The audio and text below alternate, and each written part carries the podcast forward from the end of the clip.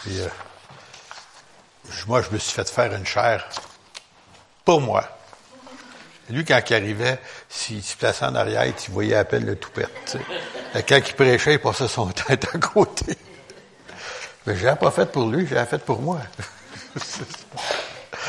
ah ben. Fait quelques semaines qu'on n'est pas ici pour différentes raisons. J'étais à, l'extérieur, justement, un invité euh, Il y avait une rencontre de pasteurs dans les États-Unis. Et puis, il m'avait invité si je voulais m'y rendre. Alors, euh, il y a eu du bon temps de partage avec les autres aussi. Puis, la semaine passée, on, a remplacé un pasteur.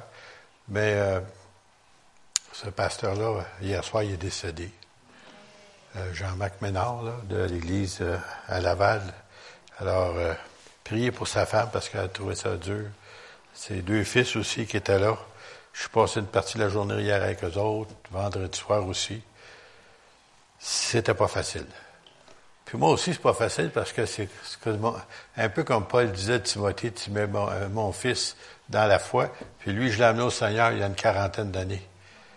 Et puis, euh, je, me demandais à matin qu'est-ce que je vais faire? Tu sais, le cœur le même, tu t'es habitué, mais tu t'habitues jamais, tu sais. Et puis, en tout cas. Fait que prier pour Francine, hein, parce qu'elle elle trouve ça très, très difficile. Jusqu'à dernier, elle espérait. Mais le Seigneur a décidé autrement.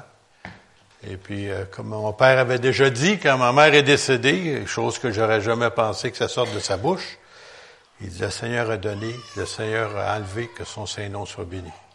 Puis il pleurait. Il pleurait.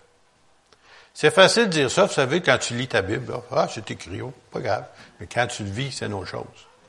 Puis là, tu vois que c'est réellement dans le cœur quand tu es capable de dire ça. Et puis, euh, moi, j'étais, dans le temps, j'étais nouveau chrétien, à peine un an dans le Seigneur.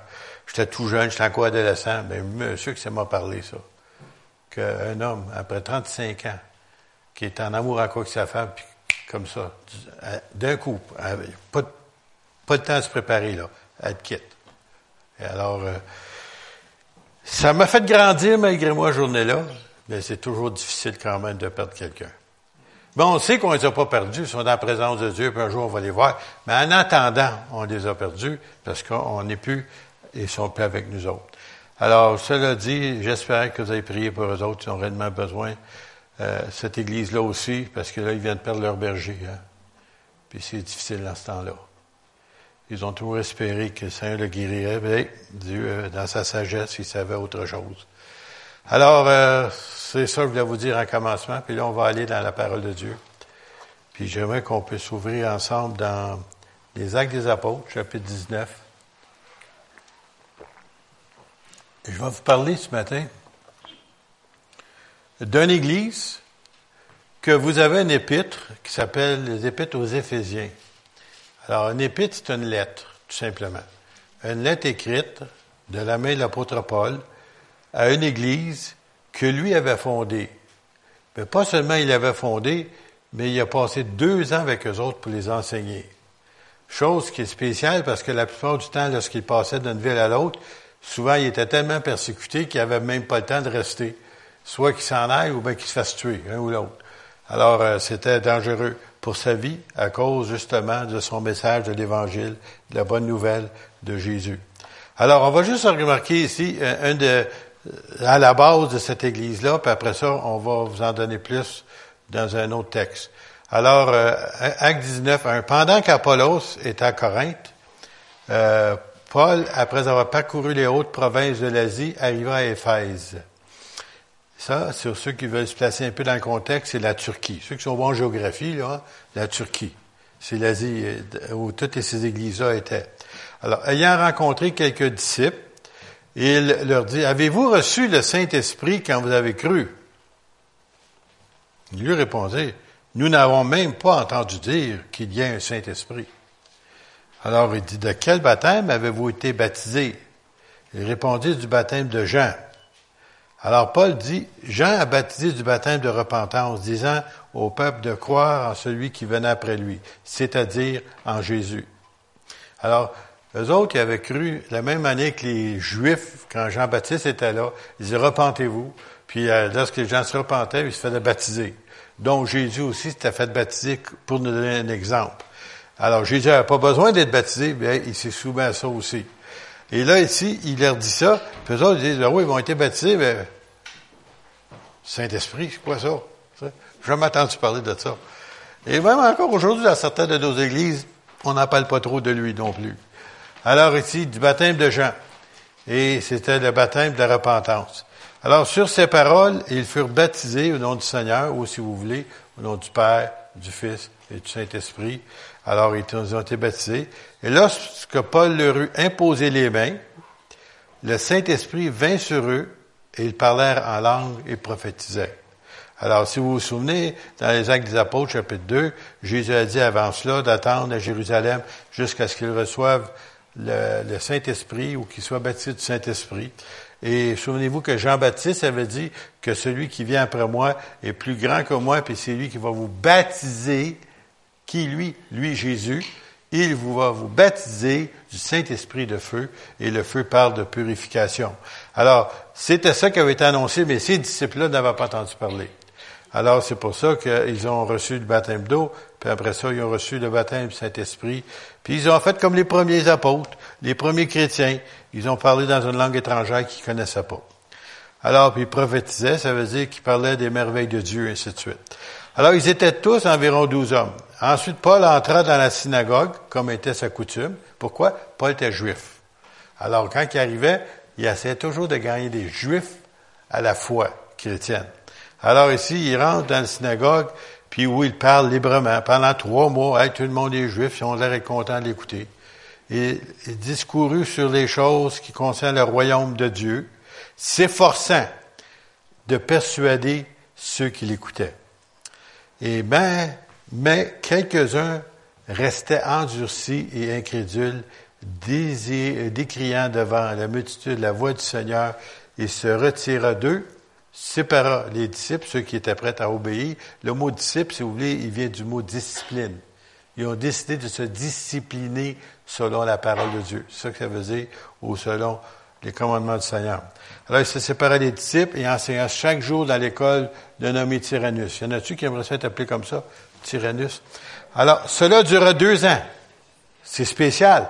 Parce que la ville d'Éphèse, où l'apôtre Paul était pendant deux ans, il, formait des disciples, mais pas seulement ça. De ce centre-là, il a envoyé des gens évangélisés dans le monde connu dans du temps.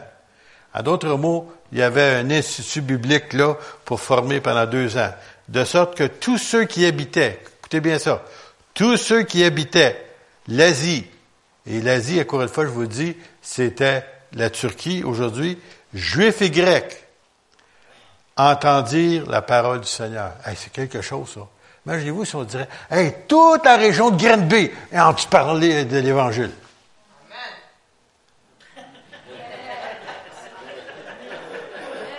Imaginez-vous.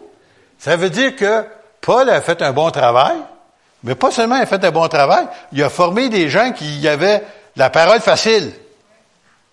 Ils n'ont pas gardé ça pour eux autres. Ils ont parlé à tout le monde. Ça veut pas dire que tout le monde l'a accepté, mais tout le monde le savait. Qu'il avait entendu parler, c'est fort quand ça dit ça, de sorte que tous ceux qui habitaient l'Asie, juifs et grecs, entendirent la parole du Seigneur. Écoutez bien après ça, verset 11. Et Dieu faisait des miracles extraordinaires. Ça veut dire que ce pas des miracles normaux. Par des mains de Paul, au point qu'on appliqua sur les malades des linges ou des mouchoirs qui avaient touché son corps, et les maladies les quittaient et les esprits malins sortaient. Imaginez-vous, regardez ça, oh ouais, ça c'est ouais, fort pas mal, cette affaire-là. Oh c'est fort. Oh, oui, c'est vrai, vous avez raison, c'est fort. Mais c'est ça qui arrivait. Puis pas seulement ça, ça arrive encore aujourd'hui. Il y a des ministères où ça se passe encore aujourd'hui, où les gens, ils prient pour de, de la personne ne peut pas venir, elle est malade à la maison, ils prient sur un, morceau de vêtement de la personne, ils l'apportent chez elle, le Seigneur la guérit. On n'entend pas souvent, mais ça arrive. Et c'est encore biblique, ces choses-là. On va aller maintenant, on descend plus loin, verset 17. Cependant, de Milet, Paul envoya chercher à Éphèse les anciens de l'Église. Parce que là, il passait à nouveau, il revenait sur un voyage missionnaire. Puis là, ben, les anciens d'église, ça veut dire ceux qui étaient responsables de l'église, soit des pasteurs, des évangélistes, ceux qui étaient responsables de l'église à Éphèse, qui avaient fondé pendant deux ans de temps. Alors là, il les repasse. Et lorsqu'ils furent arrivés vers lui, il leur dit, vous savez de quelle manière, depuis le premier jour où je suis entré en Asie, je me suis sans cesse conduit avec vous, servant le Seigneur en toute humilité avec larmes et au milieu des épreuves qui me suscitaient des embûches, des embûches des Juifs. Les Juifs n'aimaient pas ça, parce que c'est un Juif, maintenant il était chrétien. Vous savez que je n'ai rien caché de ce qui vous était utile et que je n'ai pas craint de vous prêcher et de vous enseigner publiquement et dans la maison, annonçant aux Juifs et aux Grecs la repentance envers Dieu et la foi de notre Seigneur Jésus-Christ. Et maintenant, voici, c'est Paul qui dit ça, lié par l'Esprit, je vais à Jérusalem, ne sachant pas ce qui m'arrivera. En d'autres mots, le Saint-Esprit l'attirait de tourner à Jérusalem. Et seulement de ville en ville, écoutez bien ça, l'Esprit Saint m'avertit que des liens vont être attachés et des tribulations m'attendent. Mais je n'ai fait pour moi-même aucun cas de ma vie, comme si elle m'était précieuse, pourvu que j'accomplisse ma course avec joie et le ministère que j'ai reçu du Seigneur Jésus d'annoncer la bonne nouvelle de la grâce de Dieu. Et maintenant, voici, je sais que vous ne me verrez plus mon visage, vous tous au milieu desquels j'ai passé et prêchant le royaume de Dieu. C'est pourquoi je vous déclare aujourd'hui que je suis pur du sang de vous tous, car je vous ai annoncé tout le conseil de Dieu sans rien à cacher. Prenez donc garde à vous-même et à tout le troupeau sur lequel le Saint-Esprit vous a établi. Évêque, ça veut dire surveillant.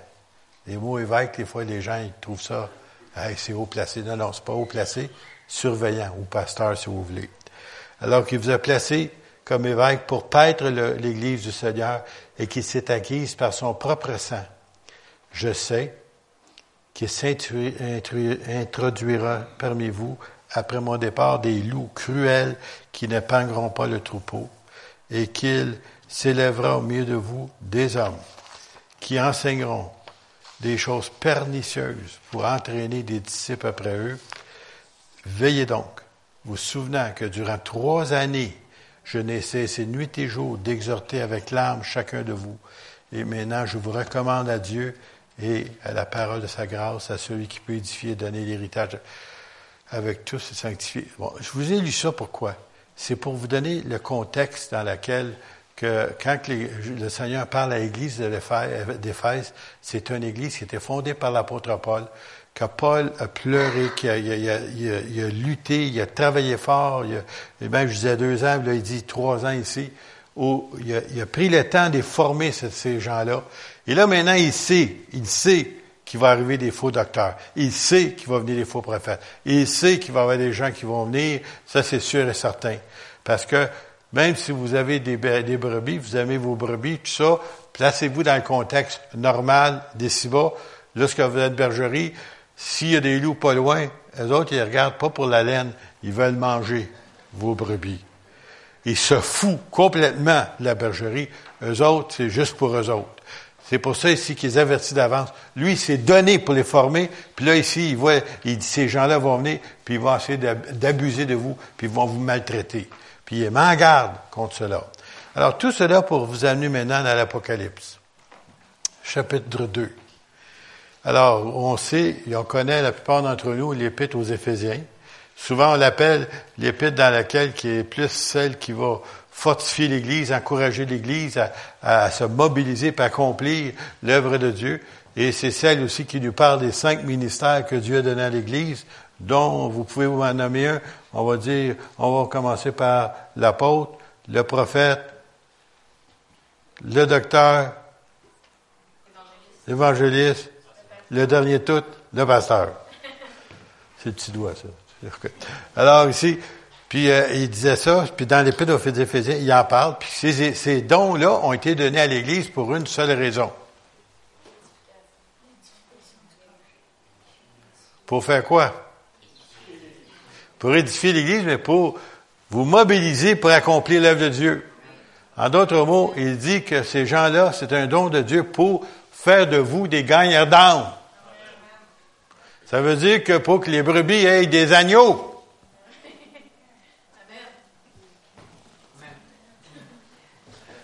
Allez ici-bas sur terre, descendez dans une bergerie. J'en ai eu une, un voisin où je demeurais avant. Puis il y avait un bouc, puis il y avait des, brebis qui étaient là, puis il y avait des petits agneaux. Mais je me dit, ça n'a jamais été le berger qui a enfanté un agneau. À ma connaissance. Je ne sais pas si vous en connaissez d'autres, vous, là. Mais c'était la brebis qui a eu un agneau. Et souvent, on aimerait que le pasteur il enfante toutes les, brebis. Ben, j'en ai amené au Seigneur quelques-uns comme chrétiens, comme brebis. Mais comme pasteur, le Seigneur m'a donné le privilège de vous exhorter pour que vous autres vous enfantiez des agneaux. C'est difficile, hein, l'Évangile. Ah, monsieur, c'est difficile parfois. Euh, bon, on y va. Apocalypse 2. Écrit à l'ange de l'église d'Éphèse. Bon, pour ceux, on va démystifier tout de suite en partant. on n'écrit pas une lettre à un ange, OK? Mais c'est un, terme qui a été, dans différentes versions, dit écrit au messager de l'Église, ou si vous voulez, écrit au pasteur de l'Église. OK? Bon, c'est clair, là? À l'Église d'Éphèse, voici ce que dit celui qui tient les sept étoiles dans sa main droite. Ça, c'est toujours Jésus. Qui marche au milieu des sept chandeliers. Et sept chandeliers, c'est ça qui allume, qui éclaire, si vous voulez. Jésus est la lumière du monde. Je connais tes œuvres. qu'on ne peut pas se cacher. Je connais tes œuvres, ton travail et ta persévérance. c'est beau, ça, va? Êtes-vous fier de ça? Hein? Tes œuvres, ton travail, ta persévérance. Monsieur, que c'est des belles qualités que Dieu donne à cette Église-là. Je sais que tu ne peux supporter les méchants merveilleux. Et que tu as éprouvé ceux qui se disent apôtres. Hein? Il y en a des faux prophètes, en voilà un, hein, qui venaient au milieu d'eux autres. Et puis, qui se disent, ils se disent, écoutez bien ça, ils se disent. Et vous bien dit, savez-vous comment que Dieu fonctionne avec les ministères qu'il va susciter dans l'Église? C'est l'Église. Dieu veut que l'Église les reconnaisse. C'est l'Église qui va, c'est l'Église qui envoie ces ministères-là. Moi, quand je suis entré dans le ministère, c'est mon Église qui m'a envoyé dans le ministère. C'est mon pasteur qui a pris pour moi de m'envoyer. Je suis pas arrivé à l'Église, à Lac-Mégantic, et voici, je suis de pasteur. Non, non, non. J'ai été envoyé par mon pasteur, par mon Église, par les serviteurs de Dieu. Ils ont reconnu mon appel. C'est eux autres. Et Dieu, c'est pas celui qui se recommande lui-même qui, est approuvé, c'est celui que le Seigneur recommande. Et de quelle façon il l'a fait? Il l'a fait au travail de l'Église. Si tu n'es pas capable de prouver au travers de l'Église que tu es envoyé de Dieu et que Dieu t'appelle, oublie ça chose. Tu n'es pas appelé. Parce que le Seigneur, c'est lui qui te fait reconnaître au milieu de son peuple. Alors ici, je sais que tu ne peux supporter les méchants, que tu as éprouvé ceux qui se disent apôtres et qui ne le sont pas et que tu les as trouvés menteurs. J'espère qu'on a des gens ici qui vont être assez futés spirituellement qui un bon diapason, des bonnes oreilles, des bonnes antennes là, pour reconnaître les faux. Parce que les faux, vous allez en rencontrer. Le diable, il, ne chôme pas, lui. Il, en, fait tant qu'il peut. C'est à nous autres comment les reconnaître par la parole. C'est la parole de Dieu qui nous donne réellement la façon de les reconnaître. Alors ici, on continue. Que tu as de la persévérance, et que tu as souffert à cause de mon nom. Ça veut dire qu'ils sont fait euh, réellement maltraités à cause qu'ils étaient chrétiens. Et que tu ne t'es point lassé, tu n'as pas lâché prise, tu as continué pareil. Mais ce que j'ai contre toi, c'est que tu as abandonné ton premier amour. Je vais m'arrêter là ce matin. Le premier amour. Alors, je sais que la plupart d'entre nous, ça fait plusieurs années qu'on est au Seigneur, dont moi en premier, de ceux, il y en a peut-être qui sont plus vieux que moi, hein, Germain, dans le Seigneur, là. en quelle année tu es venu au Seigneur? T'en souviens pas? Combien? Tu avais 17 ans? Oui, mais c'est en quelle année, ça? Moi, c'était en 64, ma femme, c'est en 61, et ainsi de suite. Mais je vous demande de faire une rétrospection. Essayez de vous souvenir quand vous êtes nous au Seigneur. Je sais c'est dur des fois faire ça, là. Tu regardez dans le passé. Puis quand vous avez réellement été sauvé, le Seigneur vous a pardonné vos péchés, puis vous saviez, là, tu sais. Monsieur, que vous étiez dangereux. Vous étiez pas sage. Vous manquiez de discernement. Moi, j'envoyais tout le monde en enfer. C'était pas la bonne façon de faire. Mais moi, je, voulais tellement qu'il vienne au Seigneur que j'ai, je t'ai brassé de tous les côtés. Comme je l'ai dit, je manquais de sagesse. J'avais un de mes amis qui, travaillait avec moi, puis euh, il sacrait de temps en temps, puis moi, je dis, écoute, Jean euh, Louis-Philippe, tu, tu, blasphèmes. Je dis, non, non, non, moi, je blasphème pas. Ben oui, non, non, je sac. Oh, excusez. excusez. ben, j'ai dit, c'est la même chose. Il dit, non, non, non, c'est pas la même chose. Il dit, blasphémie, il dit, on est donné. C'est ça que tu es. Oh! Une chance, c'est plus gros et plus fort que lui parce que je pense qu'il m'aurait frappé. J'ai manqué de sagesse. Pourquoi? Parce que j'étais en amour. On est, y en a-tu qui se souviennent de ça, d'avoir été en amour?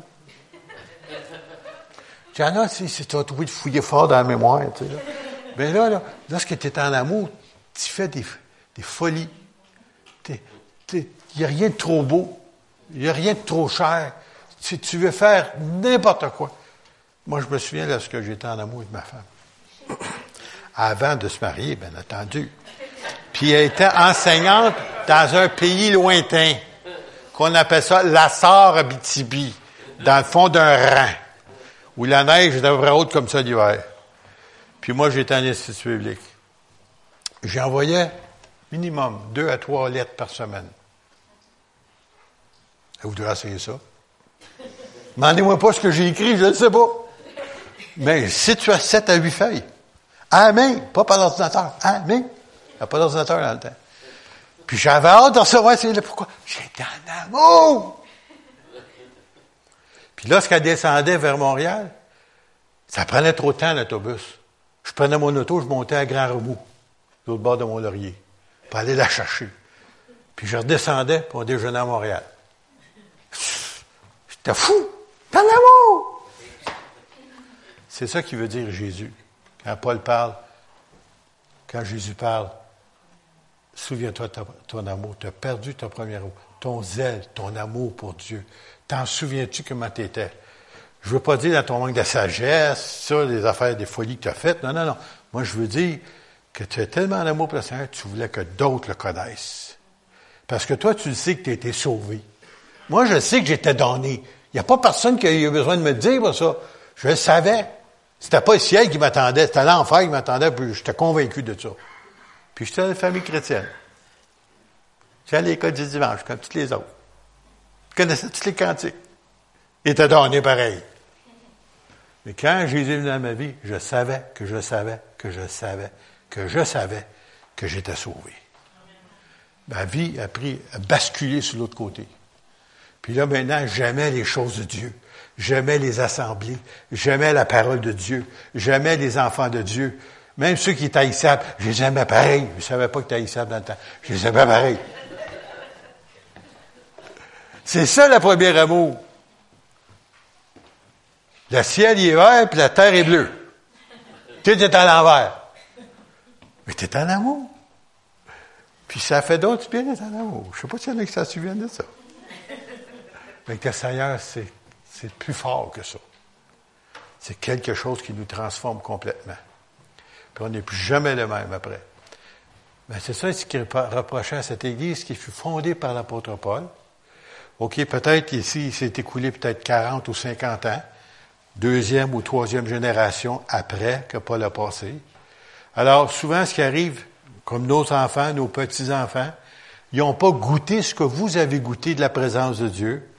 Ils n'ont pas goûté votre expérience que vous avez expérimentée. Il faut que eux aussi expérimentent la présence de Dieu dans leur vie. Dieu n'a pas de petits-enfants ou d'arrière-petits-enfants. Il y a juste des enfants. Et puis, pour devenir un enfant de Dieu, faut que tu fasses l'expérience avec ton Sauveur. faut que tu acceptes le sacrifice de Dieu. faut que tu acceptes celui qui a donné sa vie pour toi. faut que tu acceptes son sacrifice, son sang qui est versé pour te racheter de tes péchés. Il n'y a personne d'autre qui peut le faire que, que lui, et c'est toi qui dois l'accepter individuellement. Il y a autant de personnes que nous sommes ici, là, ici, il y a autant de personnes qui pourraient me donner le témoignage qui n'ont pas connu le Seigneur de la même façon que moi, mais ils ont connu le Seigneur pareil. Ils ont fait l'expérience salut. Tout, Dieu sauve, même s'il y a 50 000 personnes un soir, comme ça arrive à certaines régions, des fois en Afrique, qui acceptent le Seigneur, des musulmans, une foule, une foule de gens. Là. En tout cas, j'ai vu des, un terrain de football, ben pas un terrain de football, c'est encore plus grand que ça. En tout cas, c'était une mer de monde tellement qu'il du monde là. Puis les gens étaient guéris à leur place, puis les gens venaient en avant pour accepter le Seigneur, puis chacun d'entre eux autres pourrait donner une autre façon que Dieu les a sauvés. Chacun. C'est un Dieu personnel, qui fait des choses personnelles. Même si tu es sauvé, c'est le sang Jésus, c'est celui qui est mort à ta place, c'est lui qui a payé le prix pour tes péchés. Mais chacun de nous autres, il nous sauve personnellement lorsqu'on l'accepte. C'est différent des autres. C'est un Dieu personnel. Alors ici, tu as la persévérance, mais ce que j'ai contre toi, tu as perdu ou tu as abandonné ton premier amour.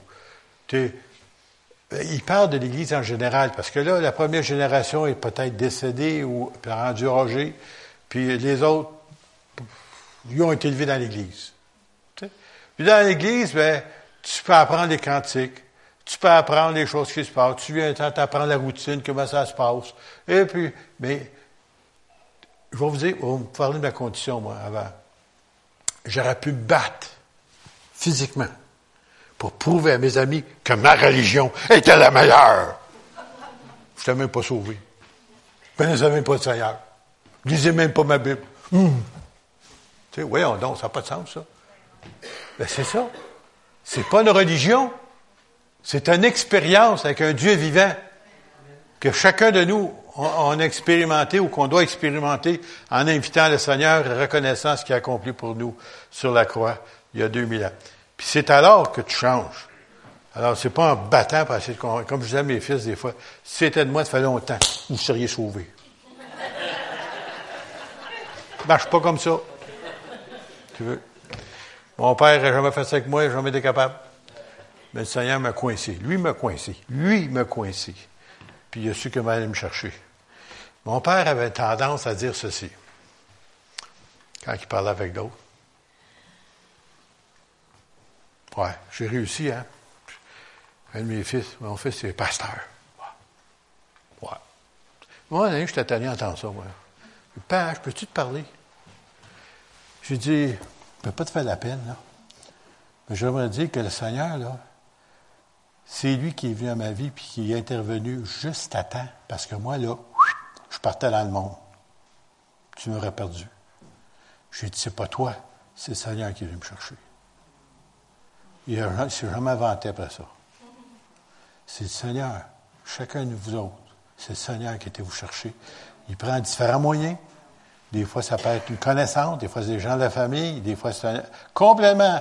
Mon père, lui, c'est une personne sur la rue Sainte-Catherine puis Saint-Laurent. Pas la meilleure place en ville dans ces années-là. 1930. Il y avait un monsieur qui travaillait pour le CPR, Canadien Pacifique. Il avait des chemins de fer. Puis là, il y avait du temps de libre. Arrive les chrétiens, ils ont du temps libre, vous savez. Et que là, lui, il n'a rien fait. Non, non, non. Il s'en allait là, ce coin-là, puis il annonçait, puis il prêchait l'Évangile. C'était même pas un pasteur, là. C'est bien un chrétien d'Église qui décidait, là. Je vais emmener des âmes au Seigneur. Je veux partager ce que j'ai reçu. Puis c'était souvent des, des ivrognes qui passaient. Et un de ces ivrognes-là s'appelait M. Alfred Charbonneau, mon père. En boisson comme d'habitude. Puis là, il prêchait. Puis là, à un moment donné, il le regarde. Puis il dit, après l'avoir entendu parler un bout de temps, malgré qu'il était encore en boisson, il dit, Monsieur, vous vous trompez. Puis tu as l'Église catholique qui a point de salut. Monsieur, il répond, il dit, pardon. Il dit, hors de Christ, il n'y a point de salut. Bang! Il est parti de là, là, puis, mais il était en boisson. Il était, ébranlé, là. Il repassait là souvent. Un autre tantôt. Il y avait un monsieur qui était là. Encore lui. Là, il y avait encore une fois des itinérants qui étaient là, avec des souliers, vous savez, à ouverture au, bout, là, en hiver, où la neige peut rentrer. Et puis, euh, un moment donné, il regarde faire. Il dit, monsieur, c'est bien beau ce que vous prêchez là. Mais il dit, moi, regardez-moi ça. Puis lui, ben, il était bien habillé, hein, beau salaire dans le temps. Il dit, regarde-moi ça. Il est deux, il est deux souliers ouverts, là. Moi, ça me donne pas des ça. Fait que là, il a, il a balayé la neige qui était sur le bord du trottoir. Il s'est assis. Il a enlevé ses souliers, ses couvre-chaussures. Il a donné au monsieur, puis il a mis ses vieilles savates, puis il est parti. Mon père, là. Écoutez, mon oncle, c'était un curé. Mon père, il connaissait très bien son frère. Et j'ai jamais vu ça. Ça, c'est pas juste l'Évangile, c'est l'Évangile vécu. La bonne nouvelle. Pas seulement dire, hey, je vais t'annoncer salut, puis va-t'en, t'as le ventre vide. Non, non, non. Viens-t'en, je vais te donner à, manger. Viens, je vais, t'habiller. Viens, on va faire quelque chose. C'est ça que Jésus demandait à ses disciples de faire. Et puis lorsqu'il a vu ça, mon père dit, ouh là. Puis finalement, il s'est converti. S'il a vu l'Évangile vécu, ça n'a pas pris un gros message, ça n'a pas pris une église, ça a pris un. Puis depuis ce temps-là, il a amené toute une famille, puis mon père il a amené beaucoup de personnes au Seigneur aussi au travers de sa vie. Puis il n'a jamais été pasteur. Il était juste chrétien. Les cinq ministères qui ont été donnés dans Éphésiens, que je n'ai pas le temps de vous donner ce matin, là, ces cinq ministères-là ont été donnés pour vous aider à trouver votre ministère. Ça veut dire que vous deveniez des évangélistes, si vous voulez. Des... L'évangéliste, ça veut dire quoi? C'est de propager l'Évangile. C'est compliqué l'affaire. Tu sais. C'est quoi faire? C'est dire ce que Jésus a fait pour toi. Ben, c'est dur, ça. Hein? C'est-tu dur? Raconte pas des histoires des chimères. Non, non. Dis la vérité. J'étais comme ci, j'étais comme ça. J'ai accepté Jésus. Il a transformé ma vie. Puis là, on leur montre. Puis on leur parle du salut de Dieu. Vous n'avez pas besoin de prendre ta Bible et de leur donner des taper sa tête, là, tu sais, comme quelqu'un me disait. Quand il me disait ça, moi, là, je venais assez choqué. Et je voulais le battre. Et j'ai des coups de Bible. Je suis oh, qu'est-ce que tu fais là? tu sais, mais c'est pas comme ça. C'est la parole euh, que tu lis, elle vient dans ton cœur, puis tu es capable de la citer même, sans même ouvrir la Bible. Le Seigneur te donne des paroles, puis pour amener des âmes à Christ. Ah, je reviens, excusez-moi. Je me suis laissé emporter. Mais ce que j'ai contre toi, c'est que tu as abandonné ton premier amour. Alors, ça veut dire qu'ils l'avaient, mais ils l'ont délaissé. Le Seigneur voudrait que vous soyez encore en feu pour lui. Pas avec le manque de sagesse, manque de discernement, comme moi je vais fait, là. Non? Mais réellement avec amour. Puis Seigneur, donne-moi de l'amour pour les hommes qui sont autour de moi. Pour que les gens, même, sans que tu dises rien, disent Qu'est-ce que toi, t'es donc bien joyeuse. T'es donc bien heureuse. Qu'est-ce que, t'attends pas ce qui se passe dans le monde. Ça va mal. Ah, ben moi, ça va bien. Ah, mais comment ça se fait? Qu'est-ce qu'il y a? Tu leur partages la bonne nouvelle. Compliqué, hein? Excusez. Bon, alors. Souviens-toi donc d'où tu es tombé. Qu'est-ce qui t'a amené de perdre ton premier amour? Chacun de nous, on pourrait avoir un, témoignage différent, mais on peut arriver, on peut trouver, il y a une place où qui est arrivé, où une déception, déception, quelque chose s'est passé, puis à un moment donné, on a perdu notre zèle qu'on avait avant pour le Seigneur. Puis c'est ça, il dit, trouve-le, cette place-là. Souvenez-vous, dans l'Ancien Testament, il y avait, euh, euh, c'était le prophète Élisée, puis il était en train de vouloir agrandir une maison qui était pour euh, contenir une école des prophètes. Et puis à un moment donné, il y en a un qui avait une hache, puis il était en train de couper le bois, puis d'un coup, en venant pour couper le bois, le fer s'est détaché de la hache, puis est tombé à l'eau. Puis là, au lieu de continuer à faire semblant d'être, voilà, tu sais, va faire semblant que j'étais encore pareil comme avant. Non, non, tu n'as plus de fer. Va chercher ton fer. Ça veut dire repens-toi. Hey, compliqué ça. Hein? Repens-toi. Demande pardon Seigneur, puis relève-toi par part. Qu'est-ce qu'il a fait, lui? Au lieu de continuer à faire semblant, il a demandé au prophète, j'ai perdu mon fer. Le prophète a dit quoi? Où ça? Il dit là. Il a pris la manche de bois. Ça pas, vous savez, le bois, ça flotte sur l'eau, ça. Ça, ça flotte-tu d'habitude du bois? Oui, hein? Il a lancé le bois dans l'eau, il a descendu dans le fond de la rivière, il a rentré dans le morceau de fer, il a fait remonter la fer. Pas normal. C'est la même chose pour nous autres. Si on a perdu le fer de notre premier amour, si on est capable de l'avouer, ben de pardon Seigneur, puis nous donner cet amour-là qu'on avait avant, il va vous donner de son fer, puis dire, commencez encore une fois de travailler comme avant, et cette fois-ci avec sagesse. On continue. On continue bientôt. Je vais terminer là. Souviens-toi donc d'où tu es tombé. Repends-toi, voyez-vous? Et après ça, pratique tes premières œuvres. Qu'est-ce que tu faisais Refais, recommence. Sinon, à cette église-là, qui avait connu et qui s'était refroidie, je viendrai à toi et j'ôterai ton chandelier de sa place, à moins que tu te repentes. Alors le Seigneur, il, est patient avec son Église. Mais par contre, il veut qu'on produise dans le sens de faire connaître son nom. Avec amour. Puis c'est pas une corvée. Hein? Oh, c'est dur. C'est dur parce que tu as besoin de retourner à genoux un petit peu. Là. De retrouver ta place. Puis demander au Seigneur. Savez-vous quelle joie que j'ai, moi? C'est quand j'emmène quelqu'un au Seigneur? Ah, bien sûr que c'est bon. Il me semble que je regoute encore une fois quand j'ai connu le Seigneur. Puis, je sais, là, là je ne deviens pas le pasteur, je deviens une brebis qui va enfanter un petit agneau. Puis ça m'arrive plusieurs fois. Merci Jésus. Ah, je suis encore capable. tu sais? Après ça, je deviens pasteur. Parce que le Seigneur veut que vous ayez des enfants spirituels. il y a quelque chose que vous ne saviez peut-être pas. Hein?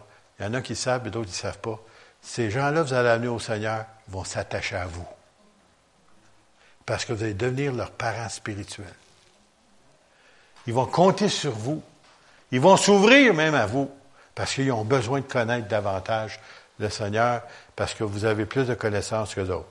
Alors, il dit ici, tu as pourtant ceci. Ah, il y a de bonne qualité. Tu es les œuvres de Nicolaïte, œuvres que je hais aussi. Alors, les Nicolaïtes, pour ceux qui ne savent pas ce que c'est, c'est une doctrine qui avait commencé là, euh, avec la laïcité, vous savez. Là, as les cinq ministères, puis les autres, juste des laïcs qui font rien. Là. C'est eux qui mènent tout. Non, non. On est l'Église. On travaille ensemble. Si vous êtes partis, on fait partie du saint sacerdoce. On fait partie, l'apôtre Paul l'a dit, pardon, Pierre l'a dit, vous faites partie du saint sacerdoce. Ça veut dire le saint sacerdoce, à ceux qui étaient appelés à œuvrer dans le temple, servir Dieu. Mais dans le Nouveau Testament, c'est toute l'Église. C'est pas juste une poignée, là, où les cinq ministères, c'est tous. Alors, c'est pour ça, il dit, j'aime pas ça. C'était déjà là que ça commençait, cette mauvaise doctrine-là, ou ce dogme-là. Offre que j'ai aussi. Que celui qui a des oreilles entende ce que l'Esprit dit aux églises. À celui qui vaincra, je donnerai à manger de l'arbre de vie qui est dans le Paris, paradis de Dieu. Alors, j'espère que ça vous a encouragé ce matin. Puis, euh, comme je vous ai dit, si vous avez perdu la hache, le fer, si vous avez perdu cette première amour-là, vous ne pouvez pas savoir ce qui arrive quand l'Église retrouve son premier amour, c'est la dynamite. Parce qu'il y a une foule de personnes autour de vous qui sont assez malheureux.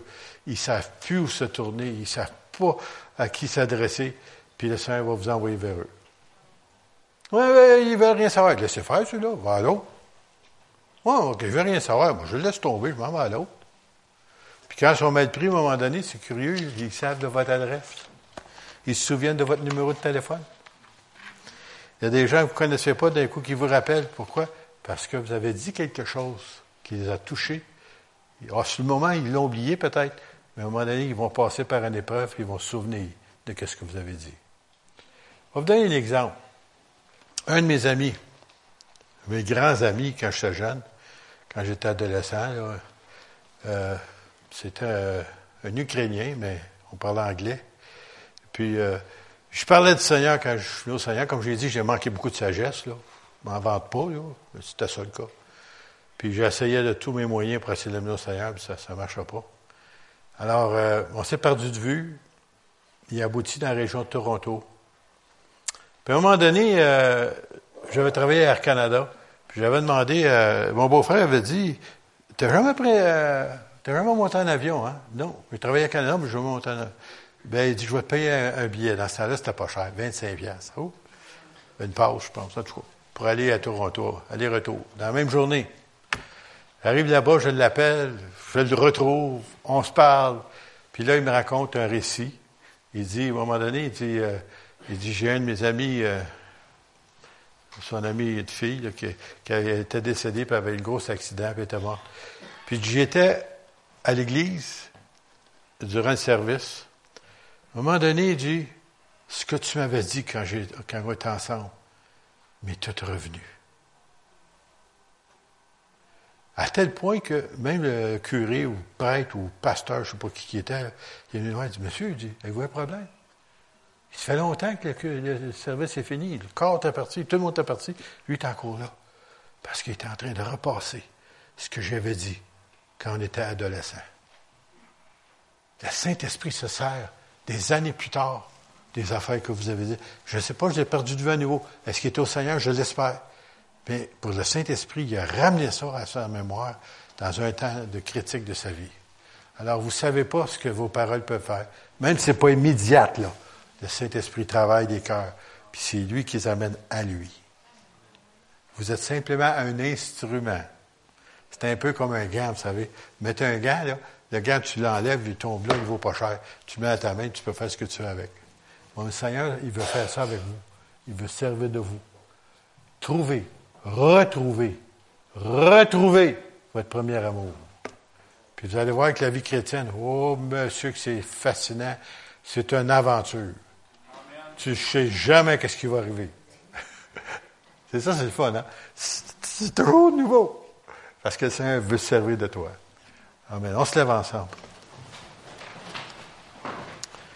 Bon Père Céleste, nous te remercions, Seigneur, pour ton œuvre, de ton Saint-Esprit dans ton Église, Seigneur, que tu as racheté par ton sang précieux, tu as versé à la croix.